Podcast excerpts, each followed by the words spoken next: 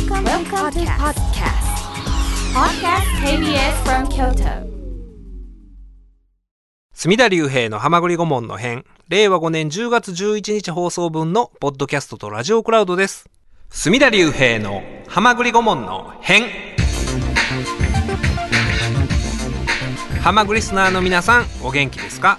私が弁護士で俳優で文豪の隅田隆平です。今夜の浜栗ボーイはこの方です弁護士の大谷俊彦です。というわけでカミソリ負け弁護士軍団の切り込まない隊長ありがとうございます。はい。切り込まない隊長の大谷さんがお越しいたそんなだきました、ネーミングをつけていただいているなんて、もう、ありがたい限りで、切り込まないですよ。は いでもね、もう大谷さんのような人が切り込まんとダメですよ、今の世の中。いやいやいやいや、切り込んだらダメなんですよ。例えばね、まあ、まあ、今もうようテレビでジャニーズの話してますけれども、はい。なんややれワイドショーでコメントしてるのも、結局芸能界というこの村の中のはい。人が過去を振り返って反省してみせたりとかはいしてますけれども、はい。で、各いう私も吉本興業うがん。一つの窓口になってもらっており、はい。そして KBS 京都ラジオでうん自分の番組があり、うん ABC とか CBC も出させてもらってる、はいまあいわばそういう放送業界の中の人間という側面もあるわけですよ。そうね。やっぱり萎縮して言えへんこともありますよ。そうやわな。その点あなたは、はい。そういう利害関係が何もない。全く何もないないね。で、もしかしたらあったかなっていうのが、うんそのね、数年前まで生活小百科が終わるまで、はいはいはいはい。大谷さんが、切り込まない隊長が在籍している事務所の弁護士が代々生活小百科のそうやね。その、最後解決をはい 導く先生の役をやってらっしゃったんで、はい。あなたはには触れてはいけないと。それは思ってましたね、僕は。そのはい利権ももうなくなったわけですから、そうですねはい何を言うてもいいわけですよ。ね、もう僕は今や何でも言えるけどね。何でも言っていいんですよ。はいだからそのね、今ジャニーズのことばっかり言うてるけれども、はいその、もうジャニーズは崩壊の道をたどっているけれど、はい。一方で、うんそのね、まだ、その放送業界に強い力を持ってるうん。プロダクションもあるわけでしょ？そうですね。だからそういうことも、じゃあなたは実名を挙げて、はい。やれ、どこどこ系列。はい。これどこどこと言わんと言えるわけでしょ？バーニングって、バーニングって言えるわけでしょ？あなたは。言えるね。吉本興業で、吉本興業これ自分で言ってるかな、俺。だから言えるのが、はいあなたがここに出てくれる。そうね、僕何の利害関係もないから言えるわけだけれども、はいじゃあ切り込もうかと、でも、なん何のメリットがあんねんって考えたときに、メリットもないから、いろいろ考えたら切り込まんとこかなってなるやんか。あの、メリット、デメリットで生きてあかんって。いやいやいや人間メリットとデメリットこうちゃんとよく比較した上で、今ねそのジャニーズのこと、うん。各タレントのことをどうこう言う,、うん。言うって僕なんか得することあるかな？そんなね、メリット、デメリット言ったら、そもそもこの番組に出るデメリット、デメリットはどうやっていう話に、根源的な話になりますから。これはねでもね僕ねあの久しぶりに、はい今日あの2人で出させていただくということになりましたけれども、やっぱりね楽しい。僕の人生を豊かにしてくれてる。いや、そう言っていただけてありがたいですよ。それも間違いない、はい。こんなメールもいただいてますよ。はい。あの、文豪で俳優で弁護士の墨田先生、ラジオパーソナリティの大谷先生、こんばんは。あこんばんは、はい。もうラジオパーソナリティですねあの、はい。よく聞いていただいていらっしゃいますね。ホランさんです、は。はい。い毎週楽しく聞かせてもらっています。今週は大谷先生単独ゲスト会とのことでメール差し上げました。今年を振り返ってみると、大谷先生単独出演はなく、はい。長谷川先生や香川照江先生とセットでのご出演がほとんどで、そうなんですよ。2年前の4月以来との認識ですが、合っていますでしょうか？合ってますか？いや僕の中でいつっていう認識はないですよ。それぐらい僕もあの1対1というのは遠ざかってるという認識はありますねちゃんと調べてくださってすごいですね。同じカミソリ負け弁護士軍団の長谷川先生は今年単独出演が3回ほどありましたが そうなんですよ。そうなんですあねのはいはい。大谷先生はお忙しくされていてなかなかご出演が難しいのでしょうかというメールをいただいてるんですが。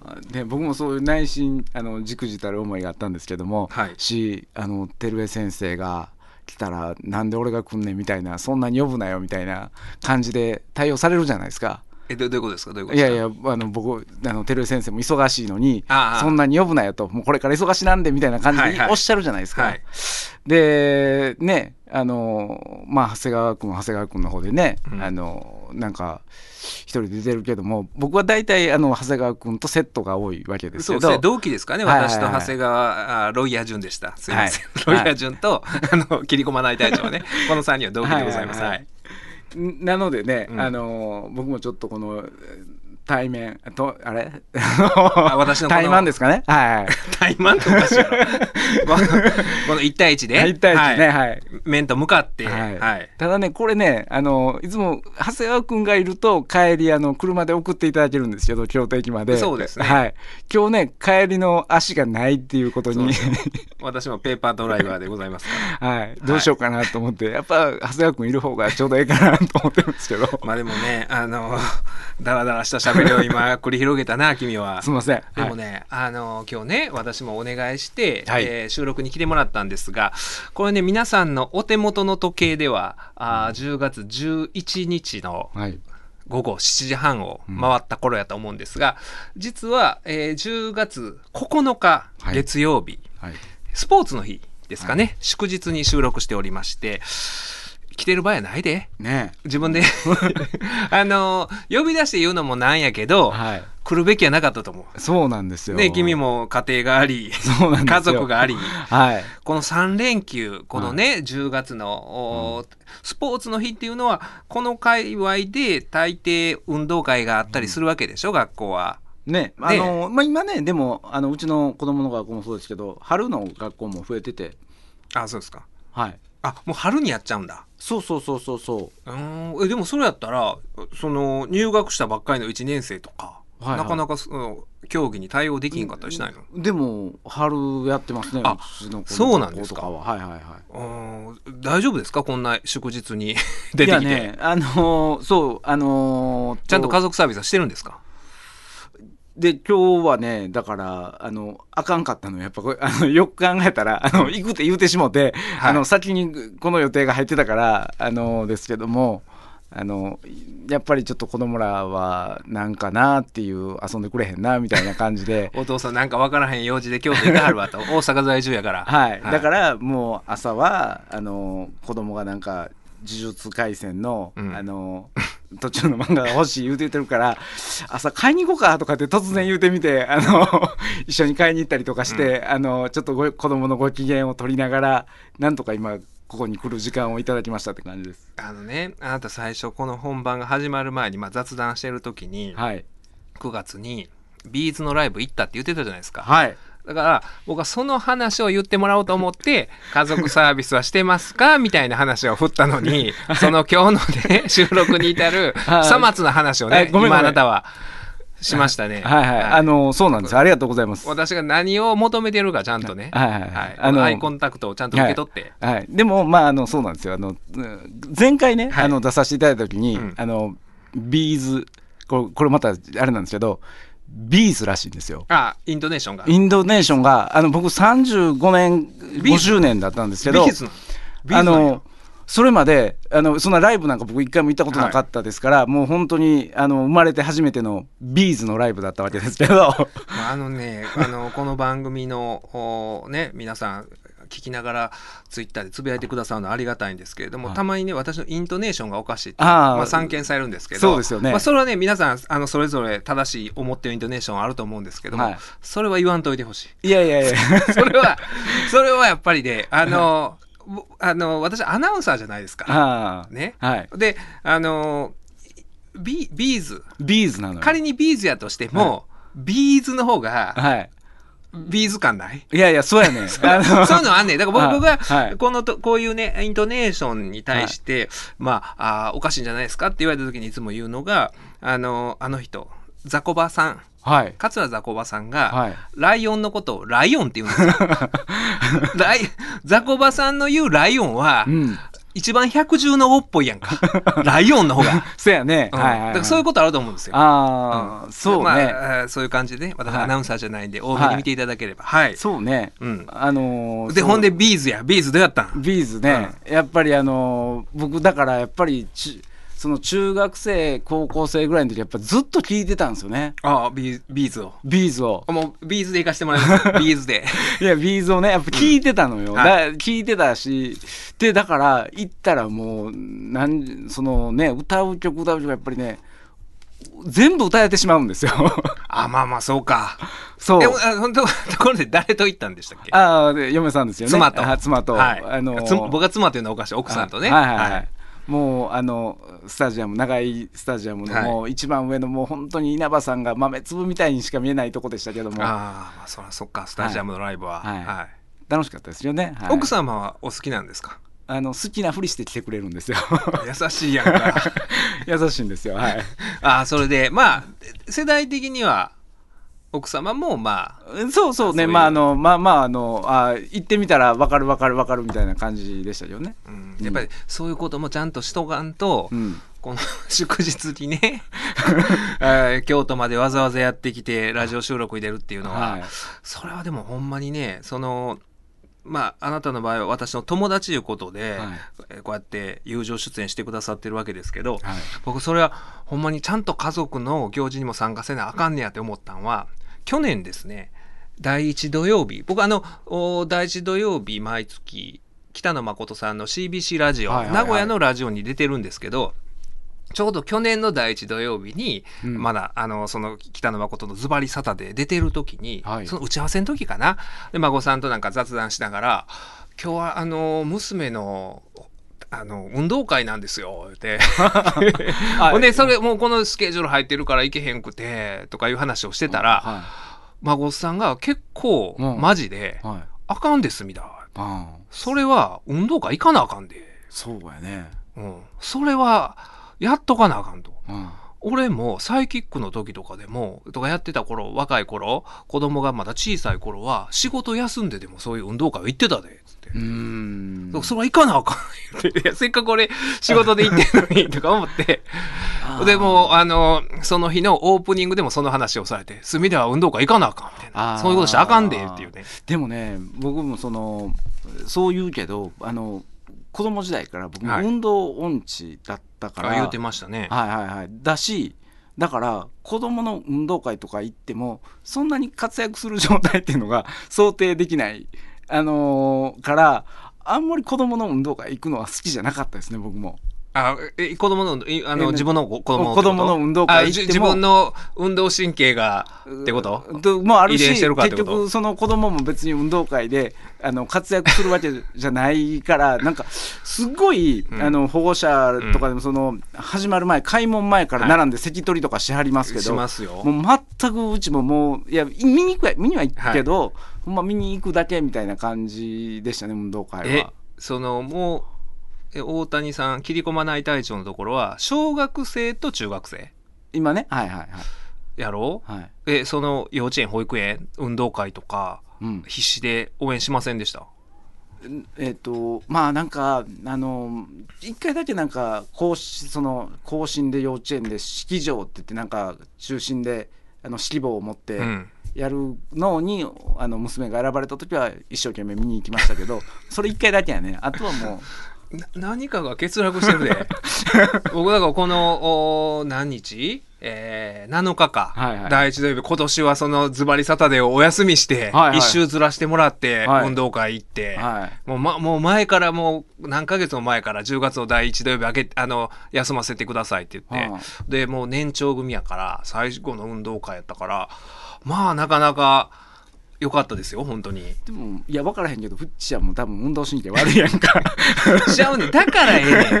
だからええ。これね何年か前に、はい。まだうちの娘が小さい時にだからコロナ禍以前やと思うんですけど運動会の話だと思うんですけど、はい。ほんまに保育園の運動会ってこの世で一番泣けるコンテンツなんですよ。うん。ほんまに。その、最初、赤ちゃんクラスの子が、はいはいはい。年長のお兄ちゃんお姉ちゃんがこう引っ張ってなんか出てきたりとかして、なななんかなんか乗っとるんです。わ こう引っ張って入場とかしてきて。で競技も最初は小さいもうあの乳幼児のクラスからうん。始まって、でほとんどだからお母さんお父さんが主体となって一緒にまあお遊戯してるみたいなうん。競技から始まって、ちょっとずつ大きくなっていって、うん。最終的にその赤ちゃんだった子たちが年長組うんキリン組になったら、うん。もうこのリレーをやるわけですよ。わかるわかる。で、そう、そんで、もう一つ、うちの子が行ってるその保育園が、あの、走り縄跳びをするんですよ。こう、縄跳びしながら、まあ、は走るんですけど、こう、うんうんこのグラウンドを回るんですけど、それをね、僕、その小さい時、はい。見に行ってて、はいあのーまあ、自分の娘が6歳になって、これ多分できへんやろなっって思ったんですよ。うんわかりますわかります。それはわかりますね。これできへんやろなって思ってて、もうその、だからねまだ2歳ぐらいの時かな、その4年後のことを考えて、うん。できひんくて嫌がったら、うん。休ませようと。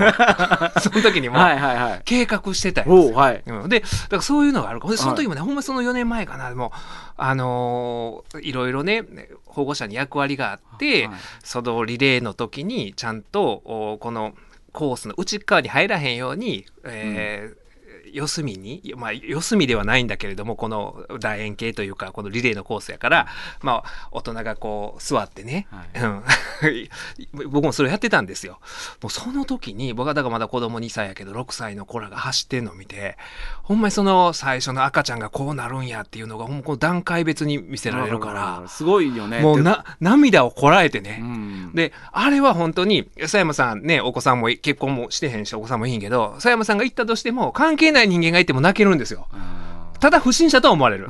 ただ通報はされると思うけど、確実に関係なくても泣けるし、ほんで実は僕はその4年前のが泣けたんですよ。そんでいろいろ想像しながらね、うん今、ね、その自分で、なんかもう、まだやっと歩けるようになった。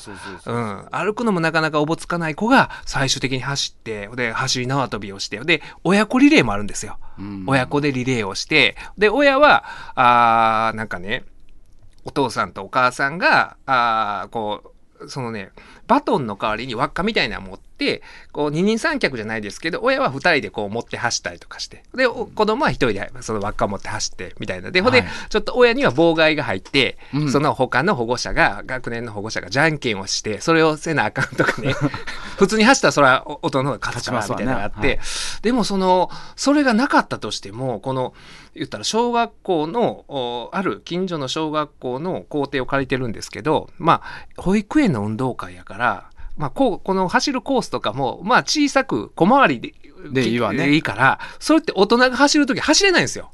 まあち困りすぎてね小回りすぎて。はいだから結構本気で走っても、いい勝負になるぐらいの感じではあるんですよね。で、それを僕あの、まだ娘が小さい2歳ぐらいの時に見てて、そっから、このコロナ禍で運動会が、なかったね、うん、分散して開催とか、あーそうだ2つの学年だけでやるとかっていうの振るのがなかった。あ、だから去年僕が行けなかった、その去年ぐらいからフルになったんやと思うんですけど、ただ、親も、その、父兄も限定2人とかね。はいそうやそういうのがついてて。ねおじいちゃんおばあちゃん来たかんってなってね。うんで、今年はだからそういうのもなくて、はい。うちもだからその父親母親両方のおじいちゃんおばあちゃんが来てとか、はいはいは僕正直ね、その、あー自分が子供できるまでは、その保育園、幼稚園の運動会におじいちゃんおばあちゃんが来るとか、親がビデオで撮ってるとかのが、もう理解ができんかったんですよ。うんそれどどないすんねんと。取ってどないすんねんと。自分の経験上も、僕、幼稚園、広野幼稚園のとこ行ってましたけれども、運動会の記憶一切ないんですよ。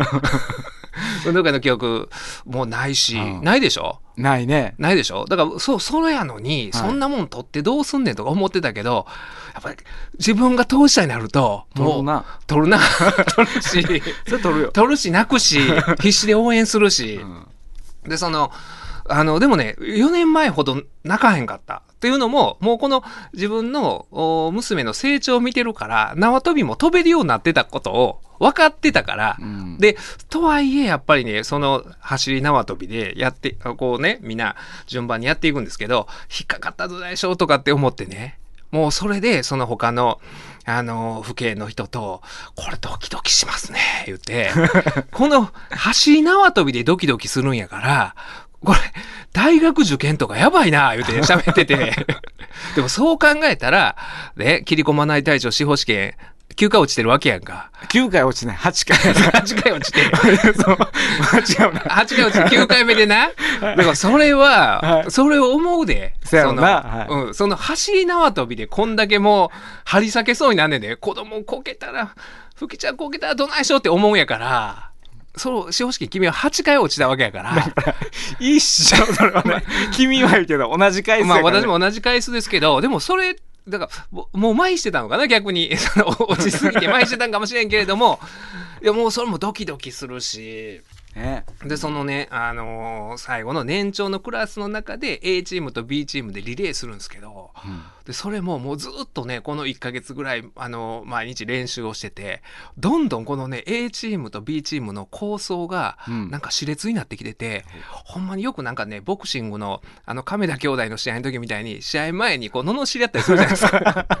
あんな感じになってて、B チームこの野郎みたいなね、絶対負けねえぞみたいな、あの、ブレイキングダウンみたいなね、僕見たことないけど、あの、朝倉未来の、はいはいはい。よう流れてくんで、僕あの、LINE のニュースとかで、見たことないけど、あの、罵り合ってんのだけは、試合前のこの煽り VTR で、罵り合ってるとか、なんかそういうのは、よう、試合前の会見で、なんか椅子持って暴れたとかね、はいはいはい そういうのはよう出てくるやんか。ありますねほんま、あの、もう、ブレイキングダウンに匹敵するような、この A チームと B チームの対立が、激化してたんですよ。あそこまですごいか？あれ大概すごいね いや、ほんですごかったんや。ほんでもう絶対負けへんとかって。ほんで A チームがずーっと練習では勝ってたんですよ。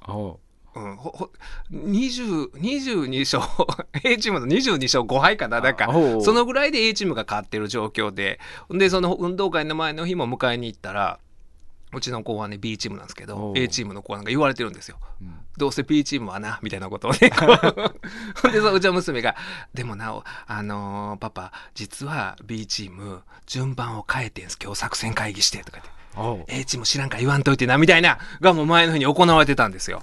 そうしたらその作戦変更が功を奏して、こう逆転して最後、勝って、おう本番で勝っいや、た本番で勝ってとかっていうのを見ると、やっぱりその、おそらくね、はい。あの、うちの娘にしても、この、えー何日か前の運動会のことを、これから人生を積み重ねていったら忘れちゃうやろうけれども、うん。うん、だから僕は忘れへんなって思って、うん。なんかね、まあ、だから親のもためのもんなのかな？なんかそういう。うん。それとでもまあ今の子たちはその映像を残しておくとあの見るかやっぱりね記憶ってあそのその後見返すからね確認する術があるからの時はないから覚えてないけど、うんあのああいうのあったなって覚えてるよ。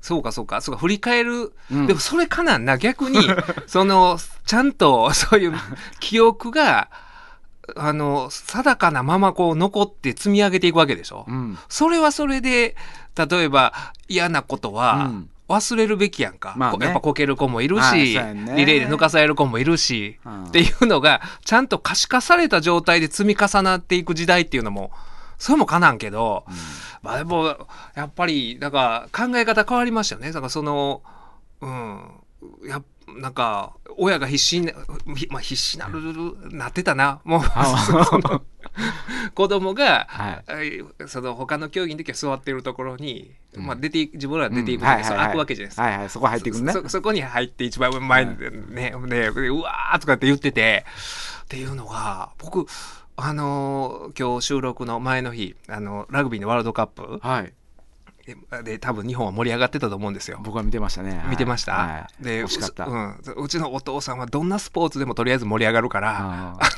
それに近いね。それに近いはい。日本代表とか好きね。うん、だからもう盛り上がって、あの、下の部屋では盛り上がってんの分かってたんやけど、僕もう、我関せずで。そんな僕でもその、保育園の運動会は、ああ、興奮して、やっぱ誠さんの言うこと聞いとくべきやなっていう。誠さんすごいのは、はい。その、ラジオで当時サイキックとかでうん。下世話な話をしつつ、一方ではそういう家庭的な側面もキープしてたっていうのが偉いよね。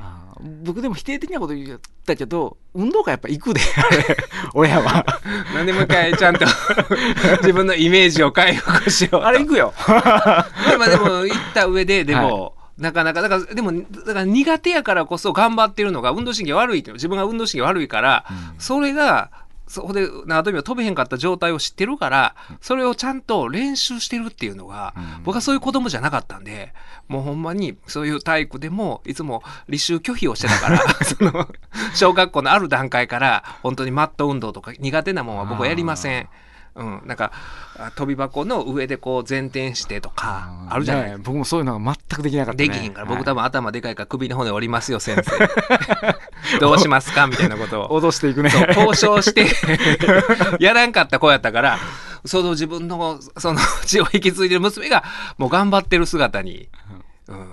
でも、だから、孫さんが何が偉いかって言ったら、そういう子供の運動会やりながら、そういう、ね、側面は全く見せずに、ちゃんと下世話な話をしてるのに、僕はそういう、子供の運動会が良かったみたいなこと言ってしまう。うんこれはね、ラジオのパーソナリティとしてあるまじき姿だと思うんですよ。そうやねそんな話多分聞きたくないと思う そう。はいでも思わずそう、あの、ちゃんとね、はいこの後ゲストの話できるように、ははいい、頑張っていこうと。何を頑張んねんって話ですけど。水曜ローでしょう。水曜ローでしょう。映画や本を法的に解説したりしなかったり、しなかったりもあるんですね。しなかったりが多いような気もしますけれども、はい。えー今回ははい。メールを先に読みましょうかね。はい。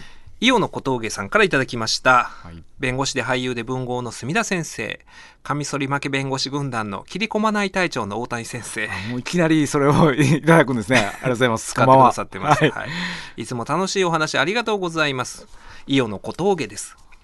昨日、映画アントニオ猪木を探してを見てきました。猪木ゆ猪木ゆかりの人物へのインタビューだけでなく猪木が青年時代を過ごしたブラジルでも丁寧に取材しておりうん予想以上に良い映画でしたネタバレになるので詳しく書けませんが棚橋選手が登場するくだりと1996年1月4日東京ドームでのベイダー戦にフィーチャーした場面は感動のあまり込み上げるものがありました。墨田先生はこの映画はもうご覧になられましたか？ぜひいつか感想をお聞かせいただければと思います。急に寒くなってまいりました。お体ご自愛くださいと、うんはい。はい。丁寧なお手紙をいただいたあメールをいただいたんですけれども。あの見に行きました、お見てきましたね。はい。えーうん。そりゃそうですよね。はい。言いました。運動会の翌日。あなるほどね。行ってまいりました。運動会の木これですね。そうですそうでね あの、あまあまあ後でまた話そうと思うんですけど、はい。であのねわざわざあの煙さんも、はい。あのチラシを送ってくださって あそうなんですねそうなんですよさんからのもんなんですね煙さんがね、あ、はい煙さんもう10月1日に送ってくださってたんですね。はい弁護士で俳優で文豪の墨田先生、こんにちは。こんにちは。こんばんはか。あ先日映画館でチラシを見つけたので送ります。もうご存知ですね。私はこんにちは母さんとバービーを最近見てきました。こんにちは母さんって吉永小百合さんとニノとかじゃない？の映画じゃないかな。あそうなの？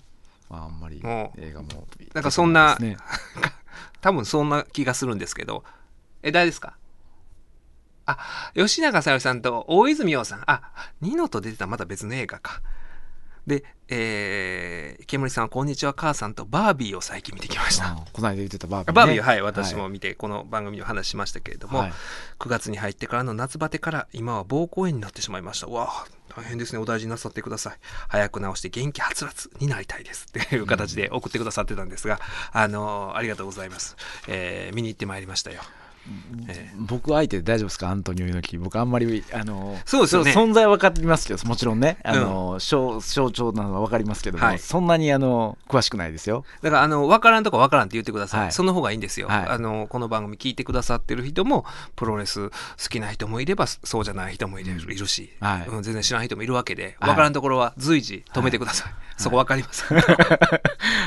はい、お願いしたいんですけれども、あのーこの映画はですね、そう、おだから、今日これで10月9日に収録してるって言ってますけれども、お昨日ですよ、だから10月8日、はい。あー見に行ってきまして、で、また、ひょんなことから、あー私ね、あのー中高の同級生と、うん。石村君っていう人と2人で おっさん2人で見に行ったんですけど、というのもそのあのその前に未生流笹岡っていう生け花のはい。おそういう流派がございましてそのパーティーが、はい。あウエスティン都ホテルであって、はい。でそこに出てたんですよ。でそしたらそのねこの番組ので去年もなんかその話したと思うんですよ。それ出た時にはい。はい。はい。そのその石村君と、はい。もうこ高校卒業以来30年ぶりぐらいに会ったのに、話してみたらあーそのむ石村君もサイキッカーではい。話で僕のラジオこれも聞いてくださってて、はい。で盛り上がってそのまままた場所を移して飲んだみたいな話をしたと思うんですけどそういう話をしてたら、うん。そのお昨日の会に、うん。生け花のその家元のねはい。会にでもあのリスナーの方2人ぐらいから声かけられて、はい。いつも行ってるんですけど去年行ってなかった時ちょうど隅田さんが番組で話してはったんで今年行ったら来てるかなと思ってみたいな感じで、そういう交流もございまして。でそれが12時からあってもう2時に終わるっていうことやったんですけどであのーうん。まあ、帰って仕事しようかなと思ってたんですけど、はい。お酒をパーティーやから何分飲んじゃってて、はい。これはなかなか仕事できへんかもなと思って、はい。そうやアントニオ猪木を探してはい。ならならお酒を飲んでみててもというか、はい。まあ、ぎ逆に盛り上がるぐらいかなと思って気持ち的にね、はい。お酒飲んでる方がとか思って、うん。で、あのー映画館の上映時間調べたら、えーだからこうはウエスティン都ホテルは駅で言うたらどこになんねんあれは。ケアゲーなんですよ。東西線のケアゲーの駅で、はい。で調べてみたらあの東宝シネマズ2条か。がうん。でやあの2時20分からやってて、はい。あこれ早引きせな早退したら見に行くわいけるわと思って、はい。でちょっと俺も早出るわってその石村君隣の席やったんですけどね、であどこ行くの？っていやあのアントニオ猪木を探して見に行くわって。俺もちょうど行きたかって で一緒に二人で抜けて。ほうほうほうはい。いいですね。でだからもうパーティー帰りやから二人あのスーツで、はい。ちゃんと、あの、清掃で、その、アントニオ猪木を探して行ってるから、知らん人が見たら、ものすごい、その、い猪木うん。への、その、はい。リスペクトをはい。込めて、その、で、世代的には、まあ、ギリギリ猪木信者がいる年代なんで、はい。昭和51年生まれ、1976年生まれは、うん。で、行ったんですけど、そうさっきのね、冒頭のイントネーションの話しましたけど、はいそのね、アントニオ猪木。アントニオ猪木って、まあ一般的に言いますよね。はいうん。だと思うんやけれども、その今回のこの映画は、はいいろいろ、おそのアントニオ猪木と関連があった人物にインタビューをしていって、はいそのアントニオ猪木とは何だったかっていうのをはい探していく映画なんですけど、はい新日本プロレスのお関係者はみんな猪木さんって言うんですよ。ほうほうほうほうほで、だから、あの、僕もね、去年、あの、い猪木さんが亡くなられた時に猪木さんって言ってたと思うんですけど、はいはいそれは僕は真似をしてるんですよ。うはい新日本プロレスではなぜかみんな猪木さんっていうこのイントネーションですよね。はいはいはいでも、アントニオ猪木とは言わないですか。アントニオ猪木じゃないですか。でもあそれは、そうなんですか？アントニオ、アントニオ猪木さんとは言わないでしょ。でも、うんその弟子たちはみんな猪木さんって言うんですよ。孫弟子たちも親しみを猪木さん。込めて言うときは猪木さんなのかな猪木さんなのかな？あだから僕もこの、え猪木さんで行こうかな、今日は。猪木さんで行こうと思うんですけど、はいで、このアントニオ猪木を探して、うんえー小峠さんは、うん、だから感動したって書いてますよね。よよあ感動したというか予想以上にいい映画でした。うんこの予想以上にっていうのがポイントで、はいなかなかこれね、公開前からプロレスファンの間で論議を呼んでたんですよ。ほというのも、誰が出てるみたいな、ううんそういううキャスティングが、まあはいね、あらかじめ予告編とかでも公開されてたんですけど、その中に、え？アントニオ猪木を探してやろう。うん。どこ探しに行っとんねんみたいな。あもっと、猪木さんのことを探すんやったら、はい。この人に聞かなあかんやろみたいな。あはい。特に昔からプロレスを見てるプジジ。はい。はい。あの、この番組よく登場される井上先生とかね、はい。あからしたら、はい。あーその、え、い猪木アントニオ猪木を探して、はい。これ見つからへんでっていうところに聞きに行ってるんちゃうんかなっていう側面もあったのかなと思うんですよね。はい。というのも、その、はい。藤波辰巳選手、はい。あるいは藤原義明、藤原組長、はい。まあ、いあの猪木さんのもう直系の弟子にも聞きに行ってるんですが、うん。一方でその猪木さんと関わりが希薄だった最近のプロレスラー新日本プロレスの今の、おエース格の、まあ、あー棚橋選手やあー岡田和親選手や、ではい。もっとその下の新しく出てきた海野選手とはい。そういう人に話を聞いてるから、はい。まあプジジからしたら公開前に、はいそれやないやろと。棚橋はないやろ。岡田やないやろ。あそそこら辺の方はあのそんなに接点がないんですね。まあ、まあほぼない。ああうん、ほぼなくて、で、あのー海のやないやろと。うん。藤原あー義明、そして藤波に聞くんやったら長州力、前田明、はい。とかその辺に聞かなあかんやろと。うん。とかっていう風な感じで、もしかしたらこれはとんでも映画になるんじゃなかろうかな、とうんいうような、うん、不穏な空気が結構ね、流れてたんですよ、プロレスファンの間で。ううん。ん、ただあの映画見てみたら分かるんですけどなぜこういうキャスティングになっているかと言いますとほんであのね福山雅治さんがはい。ナレーションなんですよ。ね。えあの僕もさっきそのチラシ見てびっくりしてたんですけど。そう。でそのお関係者に話を聞いていくパートがいくつかあるんですけれどもそこでそのあの猪木さんをずっとお猪木さんをずっと あの被写体としてカメラで撮ってたカメラマンの原さんっていう人が出てくるんですけどもその人にインタビューするのがあの俳優の安田顕さんうん。だったりするわけですよ。でだから、はい。その辺があのすうんまあ、福山さんにしてもはい。安田さんにしても、まああープロレスワンからしてあまり馴染みがない、まあねその出てはる有田さんとかそのプロレスの、うん。どあのね。あのクリームシチューのね、有田さんとかも出てるんです。まああの関係なくプロレスをぶっ込んでくるような人ではないですよね、うんそこら辺の方は。とかがあったんですけど、なぜかというとこれね、あの制作委員会にアミューズが入ってるんですよ。はいうん。そのお福山雅治さんや安田さんが所属されてる。はい、もうで大手事務所ですね。はい。がだからそのでアミューズっていうのはその今新日本プロレス所属のレスラーのおだからメディアのメディア出演のマネジメントはうんアミューズの人がやってるんですよね。うんだからあの私のポッドキャスト、はい Spotify のに棚橋くん出てもらった時はあそうなんですね。あのまあ、一回アミューズのあ全然出るけど一旦アミューズの何々さんに連絡してとかってあ言われてそう連絡するっていうような形に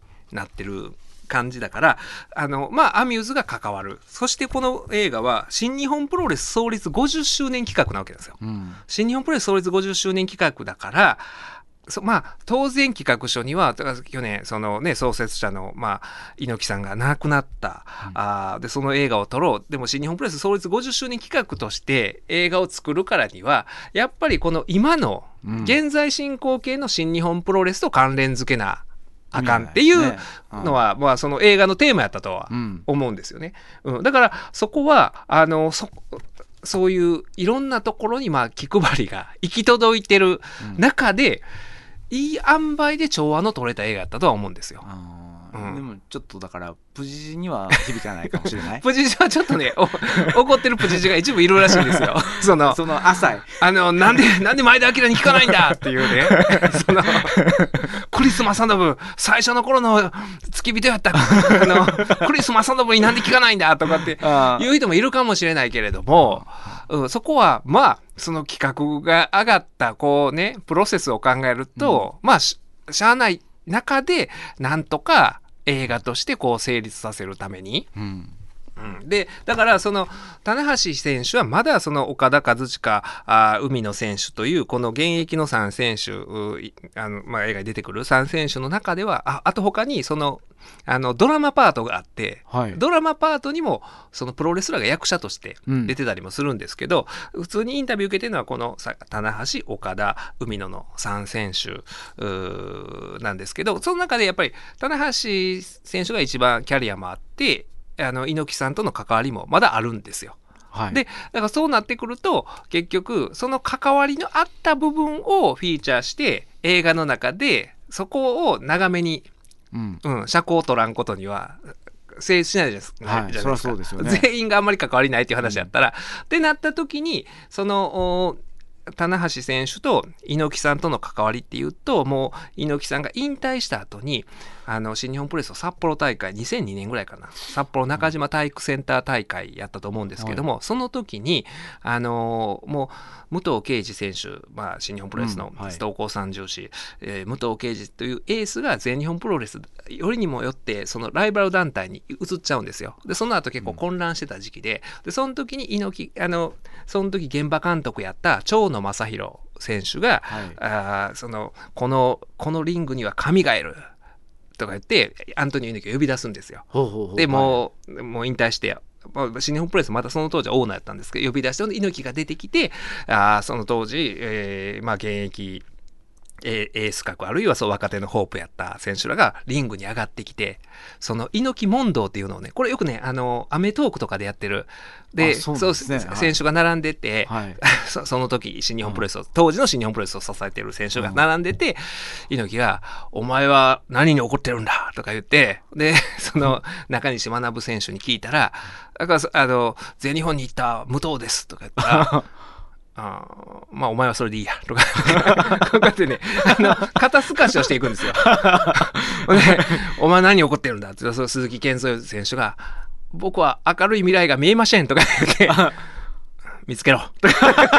そういう肩透かしをする場面があるんですよ。はい。でそれをよくそれこそ今回の映画にも出てるクリームシチューの有田さんが、はい。よくバラエティでその真似をしたりとかはい。してて、で『アメトーーク』がプロレスを扱う時の絶好のネタなんですよ。はあ、はあはあうん、でもそれはあのーね猪木ファン昭和の猪木ファンからしたら、アントニオ猪木の構成部分の中でもそこをフィーチャーはせんでええやろっていうね。だからアントニオ猪木っていうのはもう本当に誰もが成し得ないモハメド・アリ戦をやったりとか、はい、ああの藤井はそういうふうに語ってはりましたね。うん。そういう あの、でそそのプロレス内のおな、は名勝負も数々あるわけですよ、うん。全盛期。そして衰えてからの名勝負もあるわけで。その引退後のそのずんどこぶり、うん。うん。だからその猪木さんっていうのはそういうう本当にスーパースターであると同時に一方ではそのいろんな事業で失敗したりとか、明らかな詐欺な詐欺の商法に引っかかったりとか永久期間とか永久電池に引っかかったりとかそういうことがある人で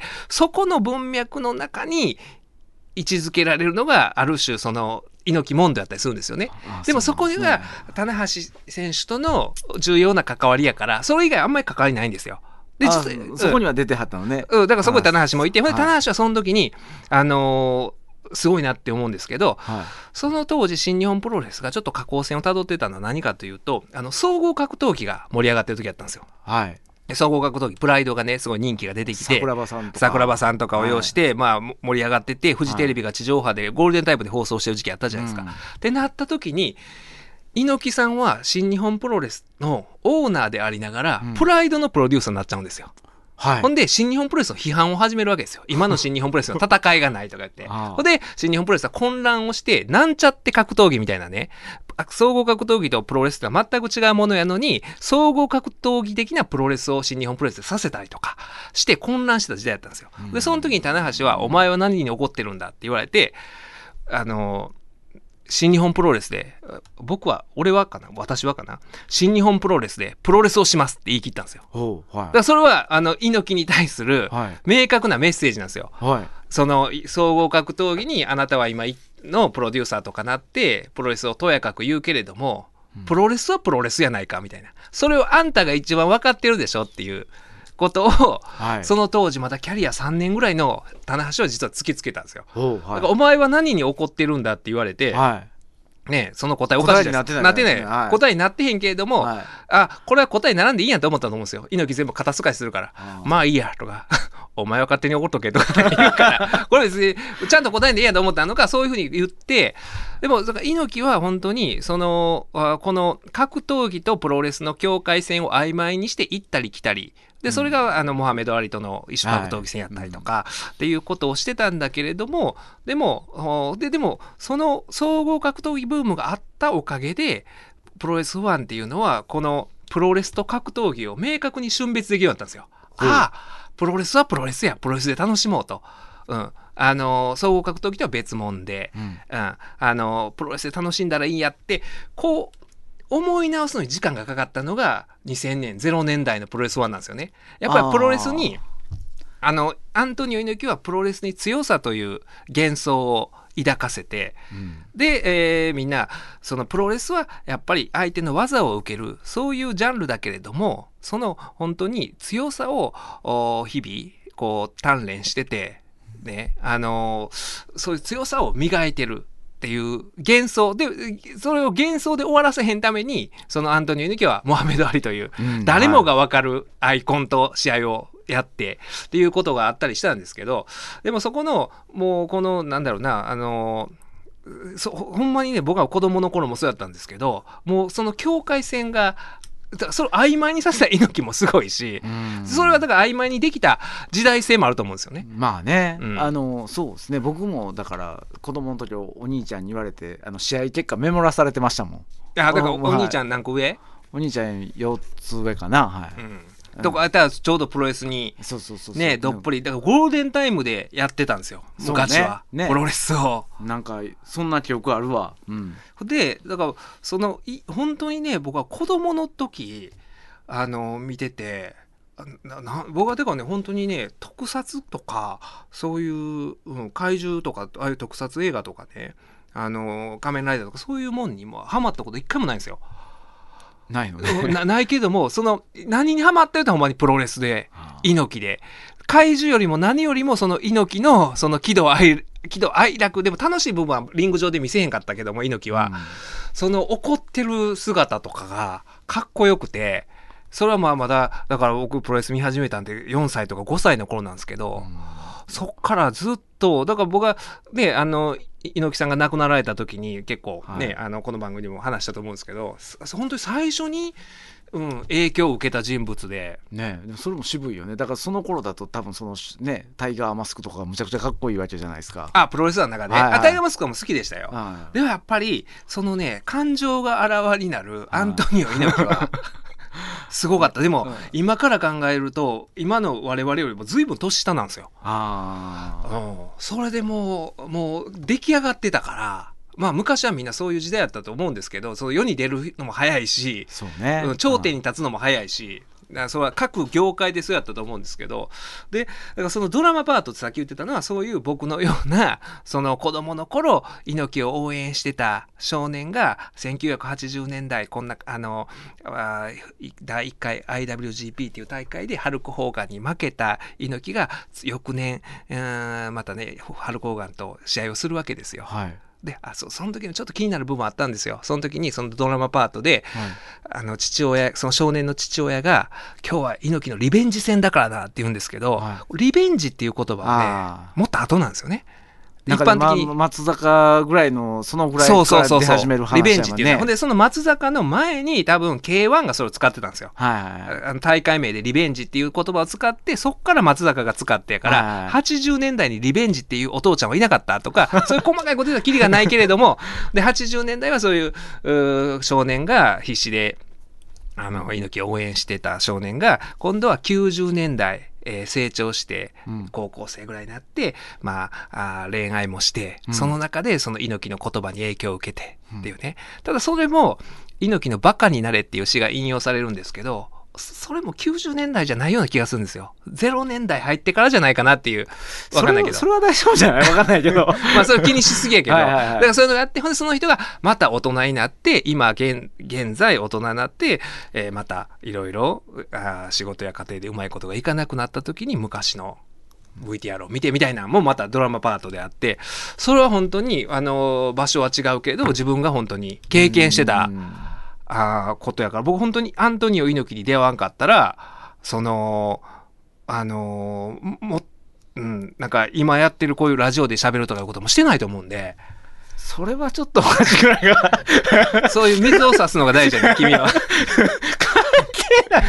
違う違う違う。そのね、あのーそれは、あのー関係あるんですよ。やっぱプロレスと僕は、プロレスとラジオとお笑いっていうのが、自分の人格形成期に出会った、この3つが三位一体となって、今これに繋がってるこれにつながってると思うんですよ。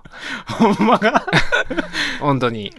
で、なんでサイキック青年団もずっと好きで聞いてたかって言ったら、最初聞き始めて、よくプロレスの話題をしてたからなんですよ。してはりましたね。はい。うん、だからやっぱりプロレス好きな自分入っていけたし、うん。っていうのがあったんで、やっぱりその本当に猪木に出会わんかった。らまた違う人生だと思うから、そういう人は日本中にいっぱいいるわけですよ。はいはいはい。でだからそういううーだから共感する部分もあるし。で、そのねいろんなところにあのね配慮してるせいで薄くなってるようでそうじゃないというか。その結局あの棚橋選手はもうそのさっき言ったみたいに猪木問答でもうん。猪木に歯向かうようなことをして。はいでかつその新日本プロレスの道場に飾ってあったアントニオ猪木という象徴のパネルを外した人なんですよ。ほう。もう猪木さんはいらないだろうっつって外した人間で。